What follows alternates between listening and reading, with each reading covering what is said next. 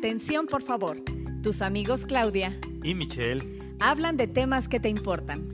y pueden hacerte más ligero el viaje de la vida. Acompáñanos. Amigos, ¿qué tal? ¿Cómo están? Bienvenidos a este su podcast favorito. Atención, por favor. Nos da muchísimo gusto que estén con nosotros, que se estén conectando por las plataformas de streaming. Es de verdad un gusto que nos estén escuchando y que estén con nosotros porque el día de hoy vamos a continuar con esta serie de programas que hablan sobre las emociones del ser humano y sobre cómo manejarlas, cómo trabajar con ellas o incluso, ¿por qué no? Porque, cómo erradicar algunas de ellas si es que se puede. Pero vamos a hablar con expertos sobre el tema justo para que nos quede mucho más claro qué es lo que podemos hacer. Pero quiero saludar primero que nada aquí a Claudia, compañera de siempre. Claudia, ¿cómo estás? Hola amigos, qué gusto saludarlos otra vez. Así es, Claudia, así es. Hoy vamos a tener una invitada muy, muy especial. Así que no quiero hacerla más larga. Claudia, preséntanos por favor quién va a estar con nosotros el día de hoy. Amigos, es un gusto para mí recibir el día de hoy a Esmeralda García Gutiérrez. Esme, ¿cómo estás? Qué gusto volver a verte además. Hola Claudia, Michelle, un gusto también para mí. No sabes qué especial se me hace esta ocasión y muchas gracias por la invitación. Muy contenta y feliz de estar con ustedes. Y felices nosotros de que hayas aceptado además la invitación. Bueno, pues déjenme hablarles un poco de nuestra invitada. Esmeralda García Gutiérrez, como les dije hace un momento, que además de ser mi amiga, es contador público, es maestra en salud pública y es además licenciada en psicología. Actualmente trabaja en la Secretaría de Salud y tiene ya mucha experiencia en la administración pública. Así es que seguramente hoy tiene mucho que compartir con nosotros. Interesante, quédense con nosotros.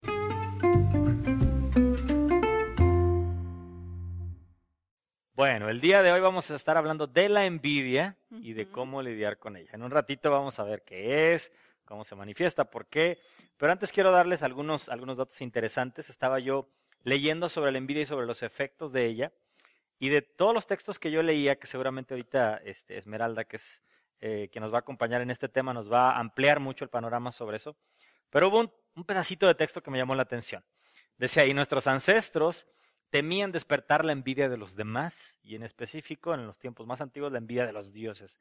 Decía ahí, decía este texto, la envidia de la diosa era por Afrodita y su belleza desencadenó la guerra de Troya.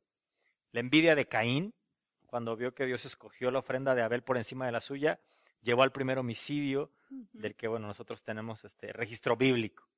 La envidia de aquel ángel de luz en, en, en, en el cielo llevó a cabo la rebelión y la entrada del pecado, de la muerte.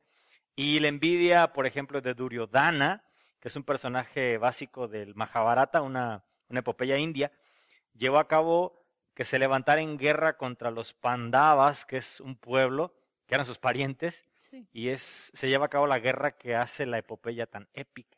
Es decir, el poder de la envidia o lo que provoca es algo, es algo increíble, es algo tremendo lo que hace en la sociedad y en las personas humanas. Pero vamos directo entonces al tema para conocerlo más a profundidad. Oye, Esme, entonces para entrar ya de lleno en el tema, ¿cómo podríamos entender el concepto de la envidia? ¿Cómo podemos nosotros interiorizarlo, por decirlo de alguna manera? Mira, la envidia tiene un concepto muy claro, es tristeza o pesar del bien ajeno. Es el deseo de imitar, tener o superar algo que no se posee. Es decir, que, por ejemplo, yo también cuando estaba haciendo la lectura para mi introducción o los datos, decías cuando, cuando te da dolor ver que alguien más está siendo exitoso, que alguien más está consiguiendo cosas y tú quisieras tener esas cosas que el otro, ten- el otro tiene, perdón. Pero bueno, emoción, sentimiento, no sé, Esmeralda. Sí, aquí es importante hacer una aclaración de estos dos conceptos, Michelle. Mira, la emoción hay que entenderla como una alteración del ánimo. ¿Ok? que suele ser intensa, pasajera e inconsciente. Tiene un origen, evolución y adaptación. Ahora bien, una vez que tenemos conciencia de una emoción, Sí. la etiquetamos, haciendo un juicio de esta, se transforma en un sentimiento. Es así que una emoción se convierte en sentimiento a medida que tomamos conciencia de esta. Ah, ok. Entonces, bueno, a diferencia de la emoción, los sentimientos sí hay conciencia y son más duraderos y siempre les antecederá una emoción. Oye, entonces, ¿es natural que sintamos envidia? ¿Esto viene con nosotros? La envidia es parte de la condición humana. Está arraigada en nuestra naturaleza. Es así que está referenciada, como decía Michelle, desde tiempos ancestrales. Ahora bien, si tomamos en cuenta que todos los seres humanos somos diferentes, la envidia llega o está en nosotros de diferentes formas, en diferentes grados, por diferentes situaciones y en diferentes ámbitos. Es decir, la envidia varía de acuerdo a cada persona. Cada uno la ha experimentado o la experimenta con diferente frecuencia, intensidad y duración, ya dependiendo de cada situación que estemos viviendo. Y algo importante es que lo que estaba diciendo Michelle, esto está desde la misma historia, desde que se tiene idea de, bueno. Memoria. Memoria, memoria de ella. Y entonces eh, eh, dijo algo Michelle muy importante relató algunos sucesos que en los que la envidia ha sido la protagonista. Sí. si le, le, preguntamos a Claudia, ella nos dará otros tantos, y me preguntan, yo le daré a otros tantos, en fin. Sin temor a equivocarme, a equivocarme, cada uno tiene pues varios en su memoria, ¿no? Sí, claro. Ahora en lo personal, si yo les pregunto a ustedes, ¿han envidiado a alguien? ¿O se han dado cuenta que alguien nos ha envidiado? Seguramente la respuesta pues sería afirmativa. Sí. Y así podríamos poner muchos ejemplos y experiencias vividas en las que la envidia ha estado presente. Sí, claro. Entonces, en efecto, la respuesta es sí. Es un proceso natural en el ser humano. Bueno, yo quisiera preguntarte, Esme, fíjate, ahorita que estás mencionando que es una emoción totalmente, completamente humana, que todo el mundo la hemos sentido, la hemos experimentado. Y me viene a la mente, a mí, el concepto este de la envidia de la buena de la que habla la gente. Es decir, la gente me parece que entiende, no sé si culturalmente, que es algo malo. Esto de la envidia es algo que no deberías alimentar, tener o ni siquiera decir que sientes. Es decir, eh, porque la gente le dice, yo te envidio, me, me das envidia, pero de la buena. Yo quisiera preguntar, ¿hay esa, podemos calificar moralmente hacia la envidia? ¿Es, es buena, es mala? Mira, Michelle, es importante mencionar que las emociones no son buenas ni malas. Okay. Todas tienen un, un, origen, como comenté, evolutivo y adaptativo. Son respuesta del organismo a diversos estímulos para la supervivencia de la persona. Okay. Ahora bien, los sentimientos sí se pueden dividir. Ajá. Autores los dividen en positivos, uh -huh. negativos, neutros. Neutrales, a sí. ver, por ejemplo, los positivos la alegría, el amor, la felicidad, la esperanza. Los negativos, el, la tristeza, el miedo, el temor, la frustración. Y los neutros, la sorpresa o okay. la compasión. Entonces, ahora retomando tu pregunta, entiendo lo que coloquialmente llamamos como envidia de la buena o envidia sana, sí. a una emoción que me da como resultado un sentimiento okay. que clasifico como positivo. Okay. y que me hace desear o admirar algo que tiene otra persona. Lo tomo como ejemplo, referente o guía para trabajar en mí y lograr, y lograr eso que admiro en esa persona o para igualarlo también podría ser. Sí, sí, en sí. ese sentido diría que sí existe. Okay. Pero si estamos hablando de envidia de la buena, pues sería importante como también hablar de la envidia de la mala o de la malsana o la negativa. Esa envidia que desea la destrucción del otro. Sí, la sí, que sí. te causa enojo, Oye, la que sí. te da tristeza, frustración, la que te provoca malestar, Sí, sí, la sí. que deseas, en esa que deseas que el otro pierda aunque tú no ganes nada, la que consume tu energía, la que te dice, oyes, compárate con fulanito, la que te provoca soledad y sufrimiento. Bueno, en fin, esa que no te motiva al crecimiento. Claudia Michel, recuerdo un artículo que leí hace tiempo donde la autora afirmaba que el experimentar envidia malsana Uh -huh. o de la mala era Sí. una declaración de inferioridad, Ok. Mm, un medio de defensa contra esa inferioridad donde se odiaba a otra persona por no odiarse a sí mismo. Está Oh. bastante fuerte, ¿no? De tal forma que el envidioso pues no se acepta no reconoce las capacidades que tiene, sufre, se vuelve inseguro, deshonesto y a todo lo bueno le encuentra algo malo. Tiene una facilidad para anular lo positivo increíble. Bueno, y también adquiere una capacidad para desprestigiar al envidiado. Y claro, de justificarse a él por no lograr lo que logra la otra persona. Y entonces de ahí es como hemos escuchado, yo creo que todos, algunas expresiones de que, así como de no, él no es tan bueno como parece o como dice, realmente no es tan guapa, no es tan guapo, ni es tan inteligente. Claro. O también mm, expresiones que dicen, no, es que él no ha tenido las, bueno, yo no he tenido las oportunidades que él tiene, su familia puede, tiene los recursos. Claro, claro. Y algunos rematan, no, pero si la suerte y la vida le presenta otra situación, no, ya no sería lo mismo. Sí, en fin, todo, todo aquello que pueda aliviar esa envidia. Sí. Y ya en otros niveles, pues tenemos también a los envidiosos que no les importa perder lo que tienen okay. si el envidiado pierde más. Uh. Esto le causa al envidioso le causa alegría, placer, le da gusto, lo disfruta, pues. Sí, sí, sí, sí, O el envidioso que aunque le vaya muy bien en la vida, tenga cosas muy positivas, pues nomás no está de acuerdo. ¿Por qué? Porque al envidiado le va mucho mejor que a él. Entonces esto claro. no lo deja vivir en paz y lo tiene sufriendo todo el tiempo.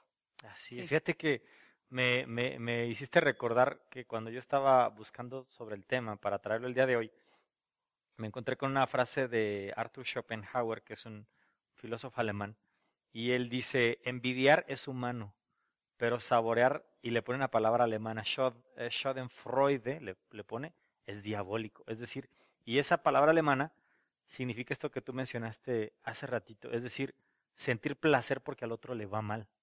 Dice, ese sentir placer, envidiar es, es humano, pero sentir placer porque al otro le está yendo mal, eso es algo que de verdad no es, este, ya no es humano en, su filosofía.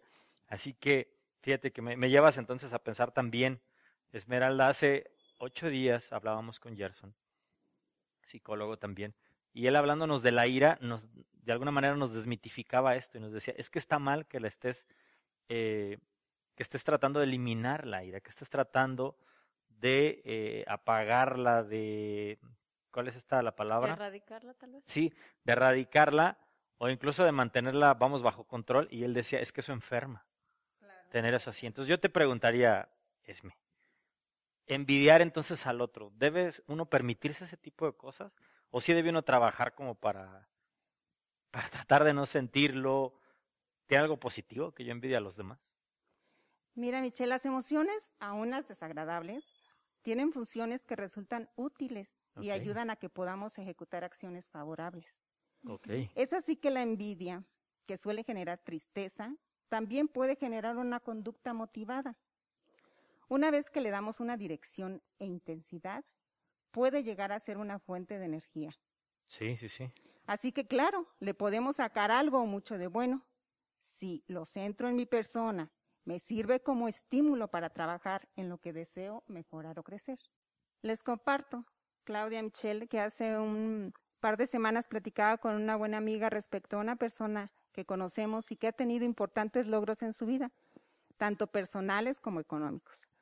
Hablábamos de la manera magistral en que sabe identificar oportunidades para crecer, aun ante situaciones difíciles o catastróficas. Compartíamos esa parte de sentir admiración por su visión y futuro su temperamento y la claridad de sus metas. Platicamos largo y tendido y concluimos y coincidimos en que sí, sus capacidades eran admirables y dignas de imitar para alguien que quisiera ir sobre esa línea. Claro. Creo que para ambas generó un sentimiento tanto positivo como neutro. El primero porque de ella podíamos tomar cosas para poder replicar en algunos aspectos de nuestra vida. Sí, sí, sí. Y la neutra pues el asombro, ¿no? Ante estos talentos.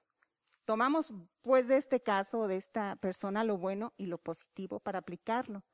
Y listo, pasamos a otra cosa. Oye, pues me dejas pensando de verdad en muchas cosas. Ahorita mismo pienso en las personas que externan la envidia y que tú las puedes ver, pero también hay quienes se la callan. Entonces, creo que finalmente esto tiene una repercusión, pero ¿cuáles son esas repercusiones? ¿Cuáles son los efectos que tienen una persona eh, tanto en lo psicológico, en lo emocional y además en lo físico estar experimentando este sentimiento? Tienes toda la razón, Claudia. En la actualidad eh, contamos con información científica suficiente para afirmar que las emociones negativas tienen efectivamente un efecto negativo y viceversa. Claro. Cuando identificamos un sentimiento, como les platicaba, como negativo y lo combinamos además con otros, como el que ya vieron, la ira, la culpa, el odio, el enojo, lo centramos en alguna o varias personas, le damos fuerza, lo mantenemos de manera indefinida, puede jugar un papel sumamente doloroso y destructivo en la vida y la salud de las personas. Sí, claro.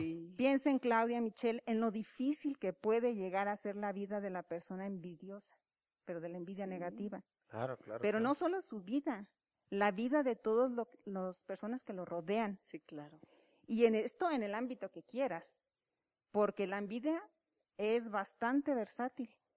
Se puede aparecer en una relación de pareja, en la familia, en lo laboral, con las amistades, en las redes, tanto las que formamos este, socialmente como en las redes informáticas, no sé. Sí, sí, sí, digitales. Digitales, exacto. En fin, todos los efectos físicos que provocan a largo, mediano y largo, y largo plazo, entonces en las personas, que van desde, imagínense ustedes, una persona envidiosa, pues empieza con sus eh, dolores musculares, le tiene dolores de cabeza, malestares estomacales, mareos, fatiga, temblores, la sequedad en la boca, las palpitaciones, dermatitis, dolores de espalda. Luego vamos con las enfermedades crónico-degenerativas, infecciosas y de tipo inmunológico.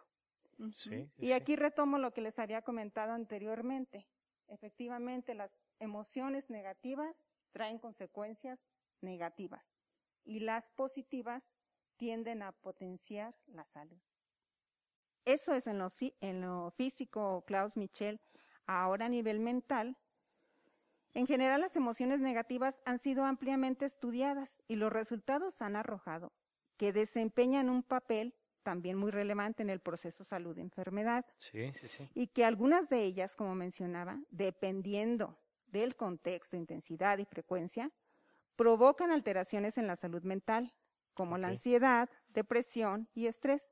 De hecho, se dice que la tristeza se considera que es la precursora de la depresión como patología, sí, que por supuesto también va acompañada de altos niveles de ansiedad. Por eso hago hincapié o énfasis en que se debe de atender lo que se siente, no permitir que un sentimiento negativo se vuelva al centro de la vida, no permitirle tomar control o no darle alojamiento indefinido, ya que esto aumenta la probabilidad de que se adopten conductas perjudiciales para la salud. Definitivamente con todo esto que nos estás platicando es me entendemos perfecto que es una vida muy triste, y muy desgraciada, la de una persona a la que la emoción de la envidia se le ha convertido en un sentimiento, se le ha arraigado y se le ha empezado, empezado a controlar su vida. Es algo tremendo. Así que yo quisiera preguntarte, Esme, ¿qué podemos hacer si yo estoy, yo sé, o sea, soy consciente de que lo, lo sufro, siento ese dolor, como tú decías al inicio en la definición, veo una publicación en internet, una publicación en Facebook, en Instagram, y siento ese, ese dolor que me da el ver que el otro está feliz, que la otra está triunfando, que el otro está contento. Me doy cuenta de que tengo un problema con la envidia. ¿Qué puedo hacer? ¿Qué puedo, qué consejos nos puedes dar al auditorio también, por supuesto? ¿Cómo poder eliminar esta, este control que tenga la envidia sobre nosotros? Mira, yo diría los sentimientos son parte de la vida del ser humano, como lo comentamos. Sí. No hay que combatirlos. No hay que evitarlos o, culparnos por ellos. Más bien, em, hay que aprender a lidiar con ellos. Y hasta diría yo, hay que negociar con ellos. A fin de que nos facilite una conducta más motivada y la interacción social. Hay personas que experimentan este sentimiento de manera continua y hay otras que muy esporádicamente lo sienten. El punto es importante aquí es cuánto bien o mal nos hace, tanto a nivel personal como en nuestras relaciones. De ahí la importancia de sincerarnos, escucharnos, dar tiempo y atención y no cederle el control a la envidia. Mm. Además, Claudia Michelle, podríamos aplicar algunas prácticas en cuanto, mira, en cuanto identifiquemos que estamos lidiando con la envidia y que surge esta como un sentimiento negativo, sí de plano hay que hacer un alto. Sí, hay que analizar lo que se siente. Hay que tomarnos el tiempo. Esto es de, paciencia. El que necesites para desmenuzar bien este sentimiento. En primer lugar, como les digo, identificarlo. ¿Qué provoca? No te culpes por lo que sientes. No te etiquetes como una mala persona. Ya vimos que es algo natural. Claro, claro. Además, no evites lo que sientes. No pienses inmediatamente en otra cosa. O sea, no lo evites, pues. Más bien con calma, escucha, escúchate qué es lo que te dice. Si te provoca ese sentimiento negativo del que platicamos, redirecciónalo. Trata de convertirlo en admiración o ejemplo, a fin de que te motive o prepare para emprender nuevas acciones, que es también importante. Claro, claro esto a favor de tu crecimiento. Tú es para ti y te va a ayudar a mejorar. Tú, mm, alguna meta, algún sueño, lo que tú decidas. Recuerda, nadie es perfecto, ni lo tenemos todos, somos diferentes y esto realmente nos hace únicos e irrepetibles. es, es, lo maravilloso, ¿no? De todas las personas. Así que, por favor, no hay que vivir comparándose con otros. Que tu reto seas tú mismo, que tu reto sea trabajar para crecer tú mismo. Así, creo que, que, podemos sacarle pues mucho provecho y trabajar en esto. Además, otra cosa importante, nosotros hay que sernos responsables y no propiciar tampoco la crítica hacia otros. Cada quien es constructor de su vida. Dios nos ha dado los medios y las herramientas a cada uno como para utilizarlos, pulirlos siempre te puedes conocer y siempre te puedes sorprender de lo que puedes lograr. Sí, sí, sí. Y yo sé que comenzar con algún buen hábito para modificar nuestro estilo de vida no siempre es fácil, pero de verdad vale la pena. Somos responsables de conservar y mejorar nuestra salud física y emocional. En alguna plática comentaba que cuando somos chiquitos no somos responsables de lo que pasa a nuestro alrededor, de las vivencias, de cómo nos trataron, pero ya de grandes, ahí sí, nos toca. Claro. Sí, claro. Y no porque haya vivido alguien o experimentado situaciones negativas en la infancia, su futuro está destinado a ser negativo. No. Sí, sí, tenemos la capacidad de cambiarlo y mejorarlo, tomar el control y no repetir el patrón. Mira, Klaus, Michelle, eh, sobre todo en este momento que vivimos situaciones extraordinarias, es nuestro deber y responsabilidad trabajar y conservarnos en equilibrio, estar agradecidos por lo que tenemos, encontrar la alegría de lo simple, volver a los estilos de vida saludables, valorarnos más y hacer a un lado todo aquello que nos quite la paz. Sí, claro. Y termino diciendo algo que me parece sumamente acertado y prioritario respecto a la enorme responsabilidad que tenemos los adultos ya que debemos platicar con los niños de forma clara y sencilla de la envidia y sus consecuencias. claro. que sí. Evitar con ellos mismos este tipo de comparaciones que hablábamos, las competencias, las rivalidades innecesarias con otros niños. De verdad creo que esto les evitará pasar por situaciones desagradables y centrarse más en ellos. No poner a los demás compañeritos como rivales. En fin, me parece sumamente importante eh, comenzar a trabajar en nosotros y en los que tenemos bajo nuestra responsabilidad.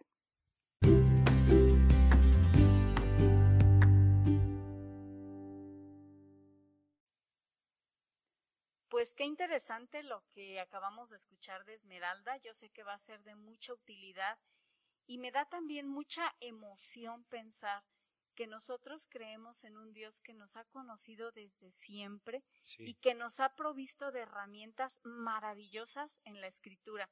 Y yo quiero referirme hoy a una que encontramos en Filipenses, capítulo 4, versículos 11 y 12, que dice, No lo digo porque tenga escasez, pues he aprendido a contentarme cualquiera que sea mi situación.